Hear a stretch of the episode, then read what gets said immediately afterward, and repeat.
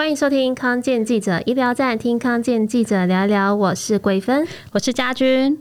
前阵子呢，卫福部有公布一项统计数据，二零二零年呢，我们全台湾有两百八十八万六千七百多人因为精神的相关疾病而就医哦，而且呢，这个数字啊，每年都在持续增加。五年前，对对对，五年前的时候大概只有两百五十二万人左右，所以呢，凸显我们现代人的精神压力真的非常的大。那有身心疾病需求的人呢，也越来越多。嗯，其实讲到这个身心疾病啊，我蛮想分享的。就是我有认识一个朋友，他其实有一个蛮严重的忧郁症。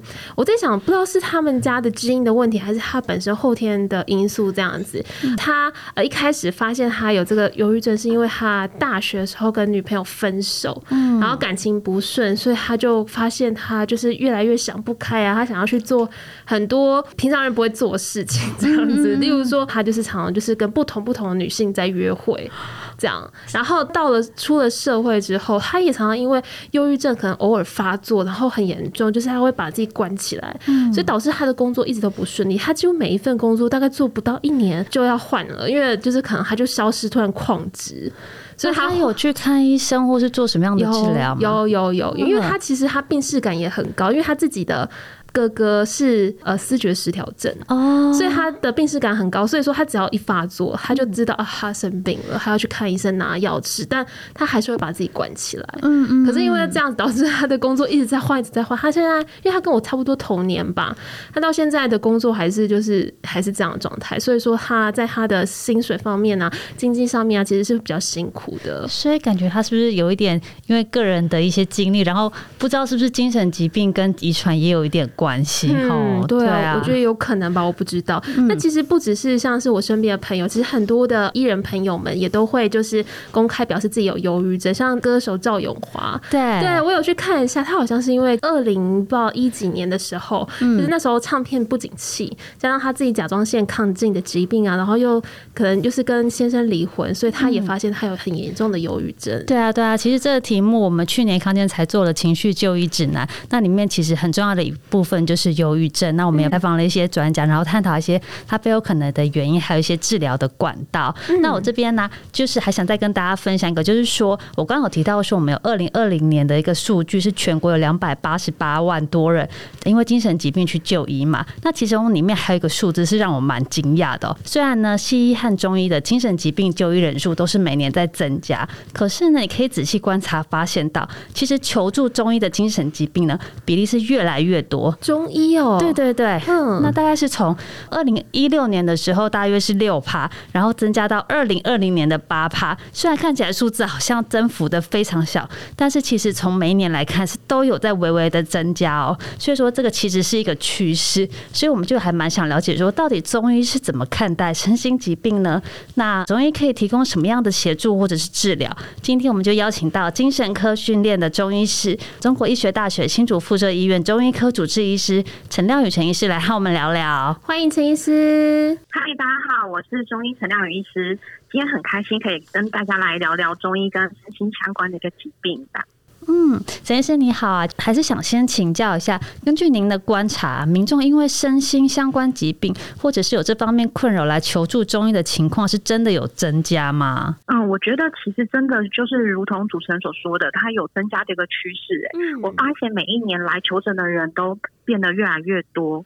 那我虽然手边没有一些就是实质上统计的资料，但的确我有这样子的发现。嗯，所以是在您自己的临床上，可能这几年可能微幅的增加几成这个样子吗？对，我是有这样的感觉。我在想到底是什么原因呢？或许是大家民众对于就是身心这个状况的重视越来越多，那也可能因为刚有提到，就是有些公众人物慢慢的开始会去分享一些自己曾经这样子的经历，或许会让有一些民众也比较愿意。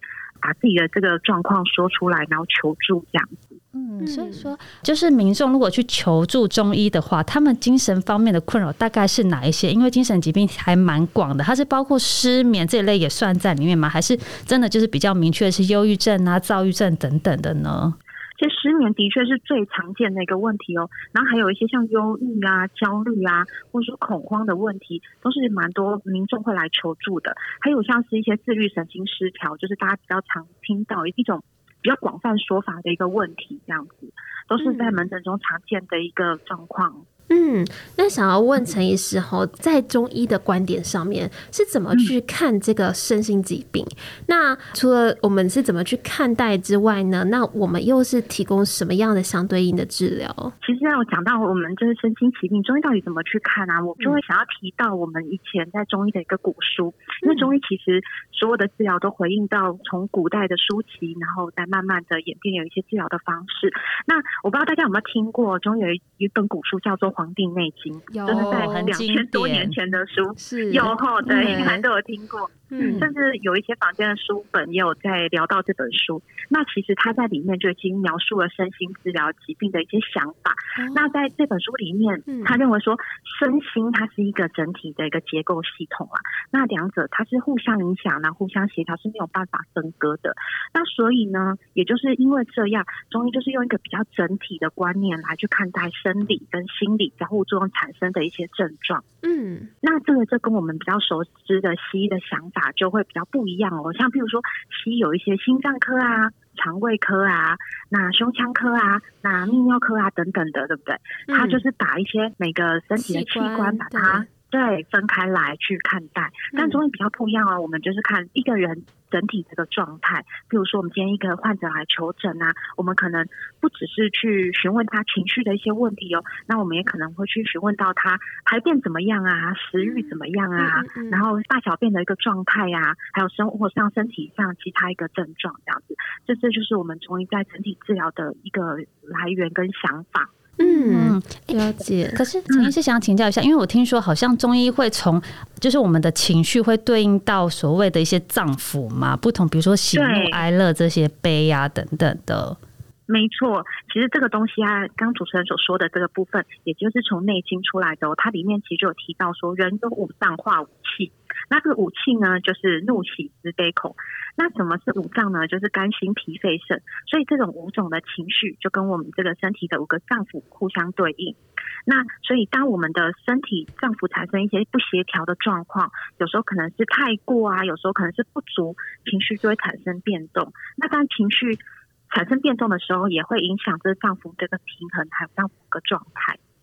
听起来好像有一点文言文，我等下可以举个例子，OK，跟大家分享一下这样子。嗯嗯，哎、欸，陈医师，我想再请教一下，所以说如果中医他们来看身心疾病的话，大概需要花多久的治疗时间呢？因为以西医来说，光是西医他们在诊治这些精神疾病的话，就蛮需要那种长期规律的追踪治疗。那大家又会知道说，中医本身就是比较讲求那种长期的调养。那这样的话，会不会就是看中医，然后又去看精神疾病，又需要更久才能看出一些效果呢？其实以我自己的临床经验来说啊，还有我们研究的一些显示，大概会需要三个月的时间。但这个东西后其实会依照疾病的种类，还有严重程度的不同，还有治疗目标的不同而有一些差异。这样子，那像是我们刚刚提到，有些患者是因为失眠的状况来求助，那这种失眠的问题可能相对之下比较轻微，有些可能一到两个礼拜就好了。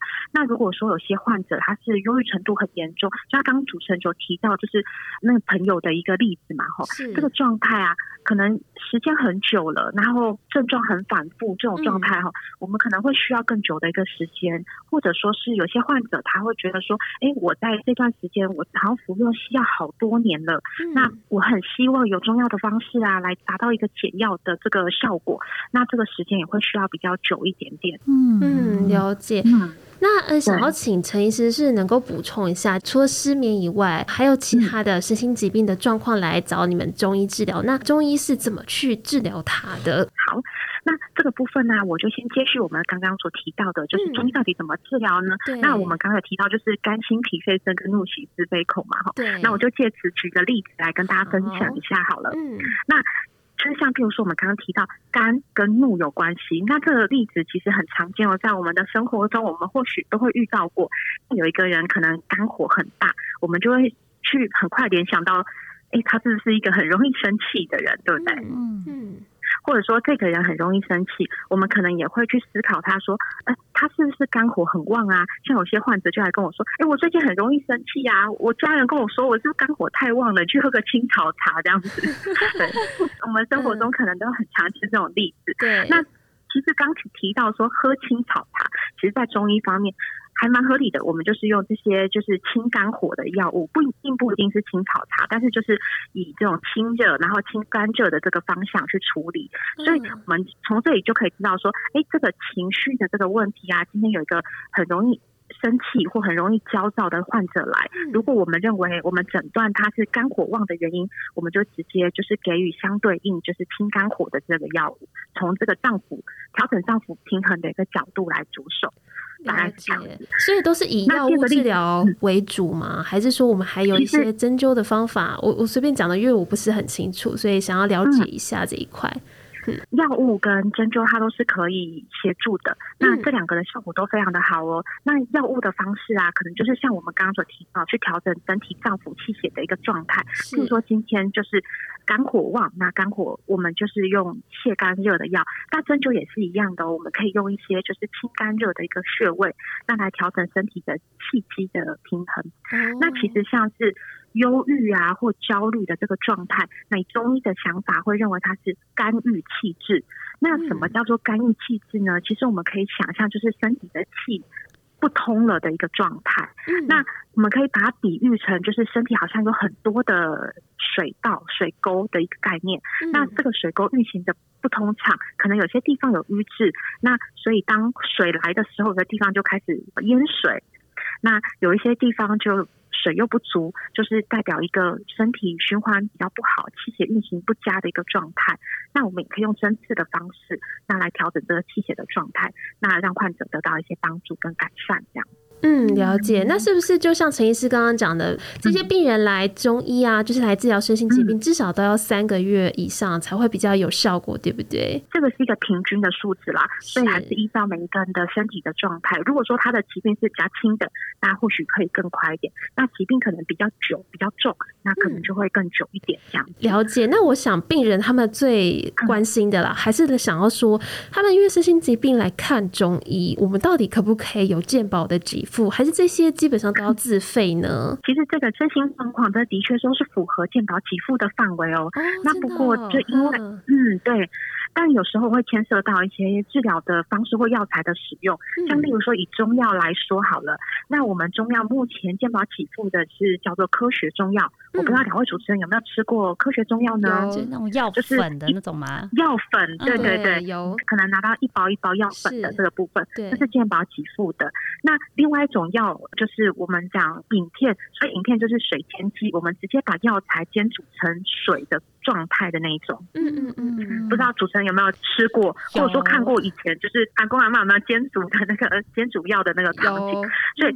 这种药材的部分就是健保没有给付的，那这就是会使用自费的方式。所以说，就是看说每一个患者他可能来就诊之后，他期待用什么样的方式来治疗。因为水药相较于科学中药来说，它的有效程度会稍比较高一些些。那有些患者会希望说，哎，我希望可以有更快的方式，或者说可以效果更好的方式。那这个就刚好健保没有给付，就变成说会需要自费这样。了解，那再来就是除了民众关心就是钱的问题之外，还有到哪边找医院或诊所，其实是有做身心治疗的这一块。其实现在标榜说中医诊所治疗身心疾病的，我的观察是还是比较少一点点。是，那相较于其他疾病，还是真的比较少一些。像我们医院在两年前在安南分院，我们就创立一个忧郁症整合中心，那这就是全台首创的一个。整合中心，它包含了中医、西医，还有其余的一些辅助疗法，比如说正念啊、瑜伽等等的一些治疗方式，提供一个比较全面化的治疗。这样子，我会比较建议去选择一些，就是它有说明的清楚，它可以提供什么样的治疗，那医师有相关的一个专长，这样可能会是更有保障的。这样。嗯嗯，我觉得大家最想知道的还是在于说中医要怎么样看出它是有效果的嘛？因为这感觉是中医一直以来比较容易被挑战的。对，嗯，没错没错，的确讲的很好，就是中医很容易被挑战，说到底是有没有效果这件事情。嗯、那所以在这个身心疾病的这个治疗，它的确是有做过很多的研究，在国内外都有做过研究，我自己也执行过两个相关的一个计划。我今天先跟大家分享一下，就是以忧郁症为例的，在国外分数比较高，然后也做过比较好的临床研究的一些结果跟实证的根据。好、嗯，有几个结论。第一个部分就是他发现针灸合并抗郁剂，它其实比单纯使用抗郁剂更有效的去缓解忧郁的状况。也就是说，中西医合并的治疗，它其实是效果更好的。那在第二个显示是说，其实针灸在三个月内，它的效果非常的好，它是更有效的降低忧郁的程度。是，是时间的部分。那第三个就是它可以加速对于抗郁剂的一个反应，也就是说，抗郁剂哈，它就是一个血清素回收抑制剂。这个抗郁剂它的效果通常会是在一到两周左右会才会产生一些比较好的效果。嗯，那如果在患者刚开始他就能够。同时接受就是针灸或中医的治疗的话，它其实会比原本单纯使用抗郁剂一到两周的时间更短，可以达到症状的一个缓解。这样，嗯嗯。那第四个就是帮助抗郁剂效果不佳的一个患者，就是说，因为有一些患者他可能服用抗郁剂或服用西药以后，并没有得到很好的帮助，这个部分呢、啊，中医也可以提供到很好的协助，还有有效的协助。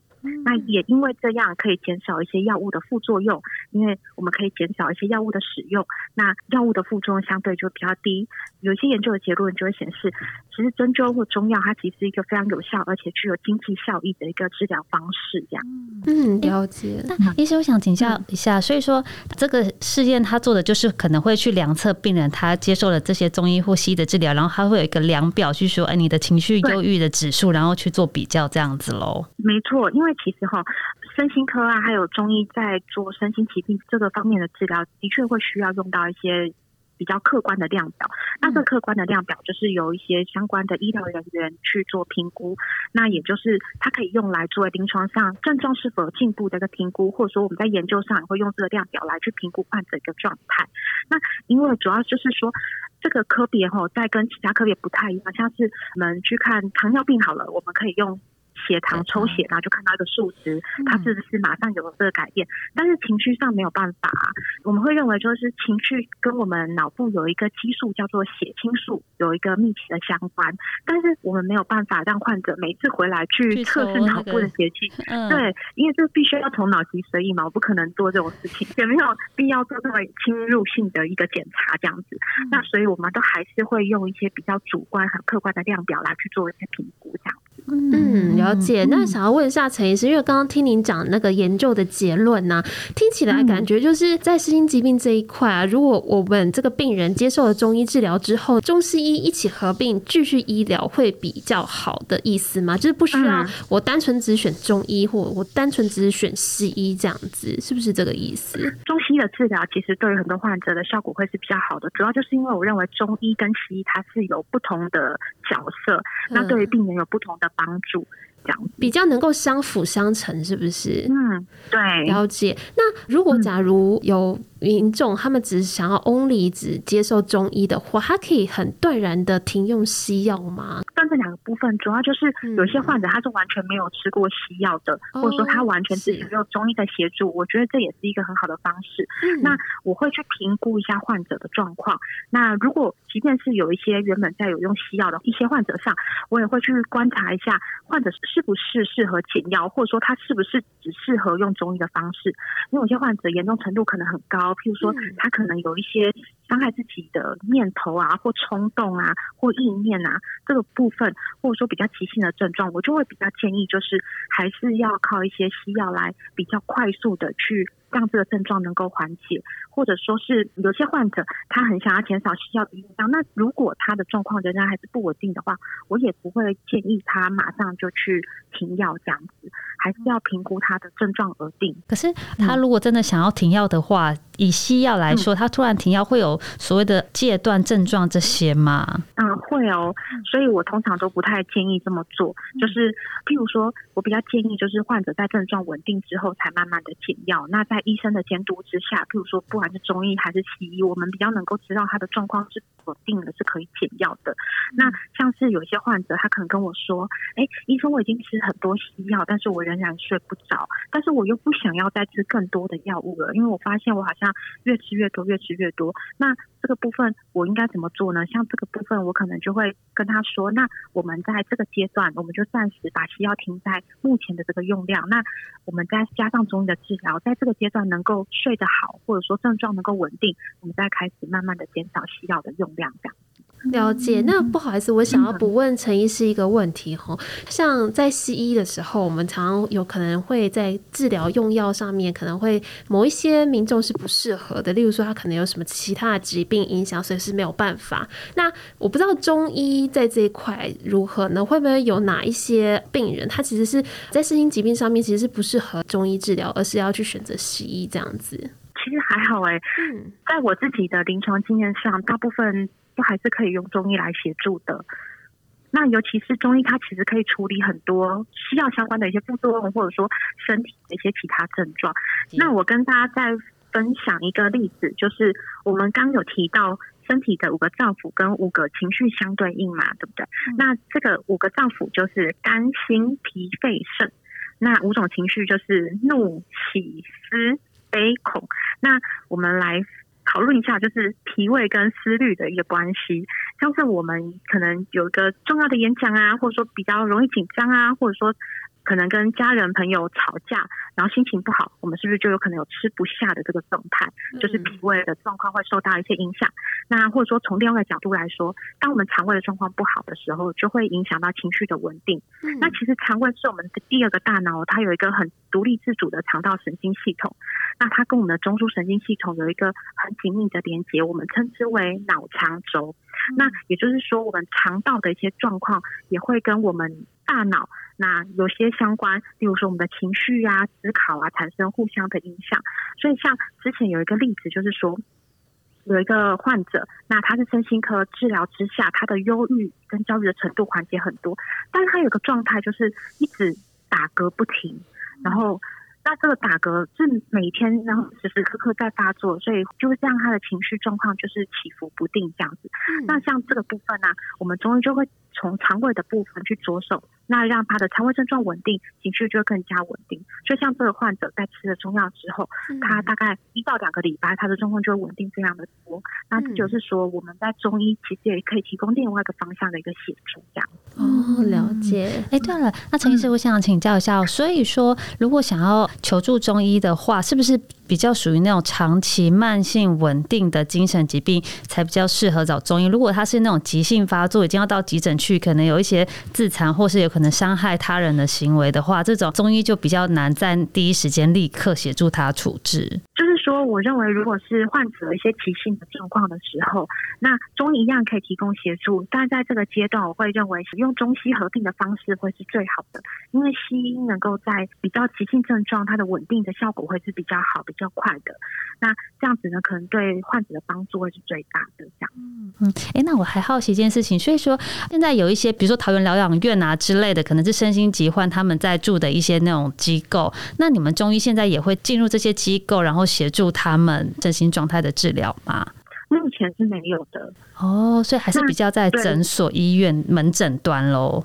对，以门诊端为主，这样。嗯嗯嗯，OK OK。因为我前几天也是读到有文章讲说，现在国内有五大医院在急诊是有中西医合并的治疗。那这个中医现在也有加入吗？呃，就是身心疾患的也有吗？身心疾患的比较没有，因为这个是一个健保补助的一个计划，所以它有一些特定的一个疾病，譬如说眩晕啊等等啊的一些疾患，但是。身心疾病比较没有在这个范围里面。OK，所以说民众可能还是，既然有这个需求的话，从门诊的管道会是比较好的方式。嗯。没错，没错。好好，非常谢谢陈医师今天帮我们分享非常多有关中医来诊治身心疾患的一些故事，还有一些案例哦。确实，中医呢在诊治身心精神疾患发挥了很大的作用，也提供了民众更多的就医选择。但这边要提醒民众，如果您平常有在看西医的话，也不建议贸然中断西医的疗程哦。至于呢有哪些成功治疗的故事呢？陈医师会在下一集的节目中带来更多精彩的分享，大家要持续锁定下一集的康健记者医疗站哦，那今天的节目就到这里喽，感谢大家的收听。康健记者医疗站，听康健记者聊一聊，我是家君，我是桂芬，我是陈亮医师，我们下次空中再见，拜拜拜拜。拜拜。